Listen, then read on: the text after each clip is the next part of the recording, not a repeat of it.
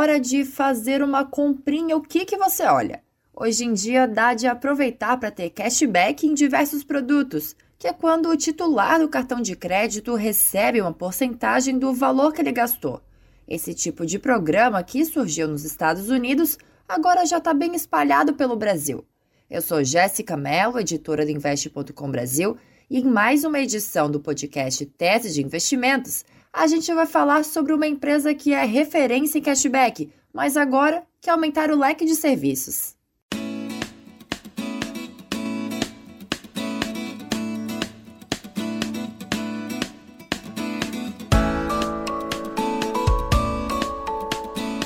Deu certo e depois deu bem errado. Quem investe em Melios desde o seu IPO pode ter se desapontado bastante. A oferta inicial de ações da gestora de programas de fidelidade cashback Melios saiu a R$ 10 em novembro de 2020. Para falar um pouco sobre a história e a perspectiva para a empresa, eu conversei com Leandro Siqueira, que é coordenador da equipe de analistas da Edu Finance, Luiz Moran, que é head da EQ Research, e Flávio Conde, que é analista da Levante. Bora lá?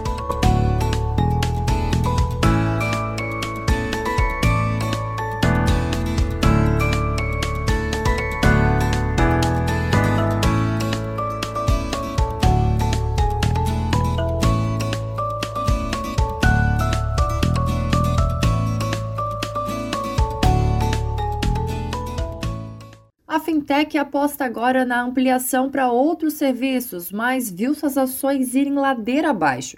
Agora, oferece conta digital gratuita, onde é possível fazer Pix, investir em bitcoins, utilizar cartão de crédito, além do cashback em lojas por todo o país.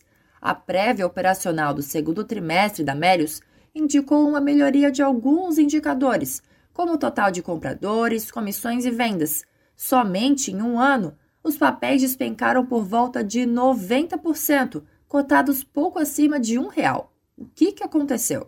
Segundo Leandro Siqueira, da Edu Finance, a queda foi motivada pelo aumento na taxa de juros e também porque a situação pós-IPO não era sustentável. Mas ela chegou a valores que eram incompreensíveis, eram uh, difíceis de justificar, né? O principal foi isso, assim, o que, o que fez as ações caírem, né? Elas subiram muito durante o IPO, por um fenômeno específico, que era os juros muito baixos uma liquidez muito grande no mercado como um todo, e agora elas caíram porque essa liquidez sumiu e a taxa de juros subiu muito, talvez ainda suba um pouco mais.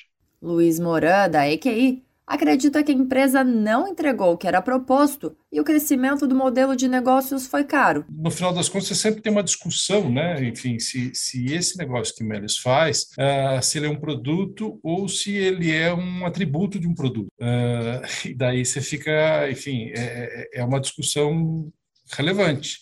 O outro, outro player que tinha que a gente tinha listado acabou se tornando um atributo de produto, né? Foi incorporado por um por um outro e acabou virando atributo do, um atributo de um produto. Para Flávio Conde da Levante, as ações foram impactadas por um ânimo inicial no mercado de que as vendas online da época da pandemia iam ser o novo normal e cresceriam na mesma velocidade, o que não aconteceu de fato. Aquele gross merchandising velho subiu 24% eh, no. Só que já começou a ser menor do que o primeiro trimestre.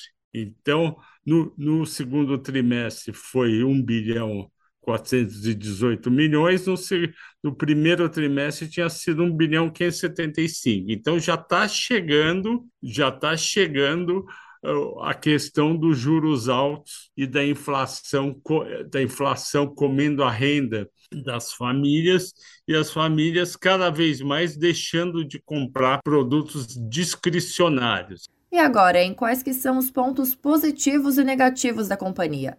Do lado positivo, Moura aponta o potencial de ser um negócio escalável. Tem, ela tem um negócio que é escalável, ela já desenvolveu, ela tem, enfim, ela tem um, um custo operacional, mas ela, enfim, custo de de desenvolvimento do produto está feito. Acho que são todos pontos positivos para a empresa. Enfim, ela tem um modelo de negócio que já está definido. É, a, gente pode, a gente pode questionar se, enfim, se o modelo de negócio é viável ou não, mas está definido. No contraponto, Moura diz que a baixa fidelização do cliente é um dos destaques negativos. O que eu acho que é ponto negativo é isso, é a baixa fidelização desse cliente. Esse cliente, por definição, ele é um cliente que ele ele ele ele ele está correndo atrás de preço, ele está correndo, ele é, um, ele é muito sensível ao preço, então ele acaba sendo pouco fiel. Flávio Conde traz como problema da tese o fato de a principal receita ser ligada aos cupons mas a empresa terá aumentado de forma significativa os gastos com despesas fixas, como na área de vendas, despesas administrativas e com a área de TI. Segundo ele, um EBITDA negativo torna difícil calcular o preço justo da ação. E no primeiro trimestre deste ano, o EBITDA foi de 17 milhões de reais negativos. As grandes empresas do Brasil raramente têm EBITDA negativo. É, as empresas podem até ter um prejuízo por conta, por conta da dívida que é ligada ao dólar e, e ter um ajuste, mas EBITDA negativo é mega preocupante. Leandro Siqueira acredita que a captação inicial foi em um bom timing e o uso do caixa para aquisições foi uma decisão acertada. A Melius, inicialmente, ela era simplesmente um, uma empresa de cashback. Né?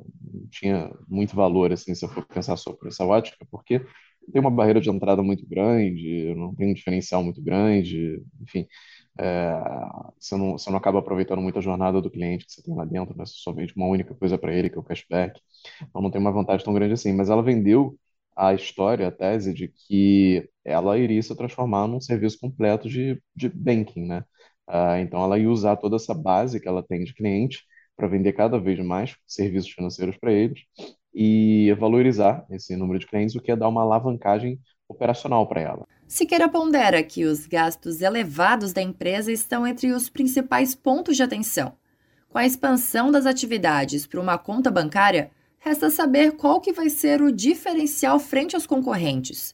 Com uma grande queima de caixa e com dinheiro cada vez mais caro por causa dos juros, a preocupação aumenta.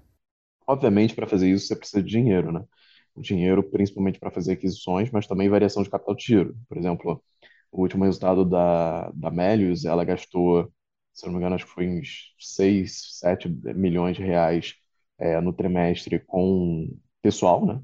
E mais uns 23 com pessoal extra, que é para tocar o aplicativo que integra o, o negócio que ela já tem de cashback com o banco que ela quer criar, né? Uh, então você vê que você precisa de muito dinheiro para tocar essa, essa tese, né? Para fazer ela virar uma realidade. Nenhuma das casas possui recomendação para o ativo. Das sete estimativas de analistas compiladas pelo Investe.com, cinco recomendam compra e duas posição neutra.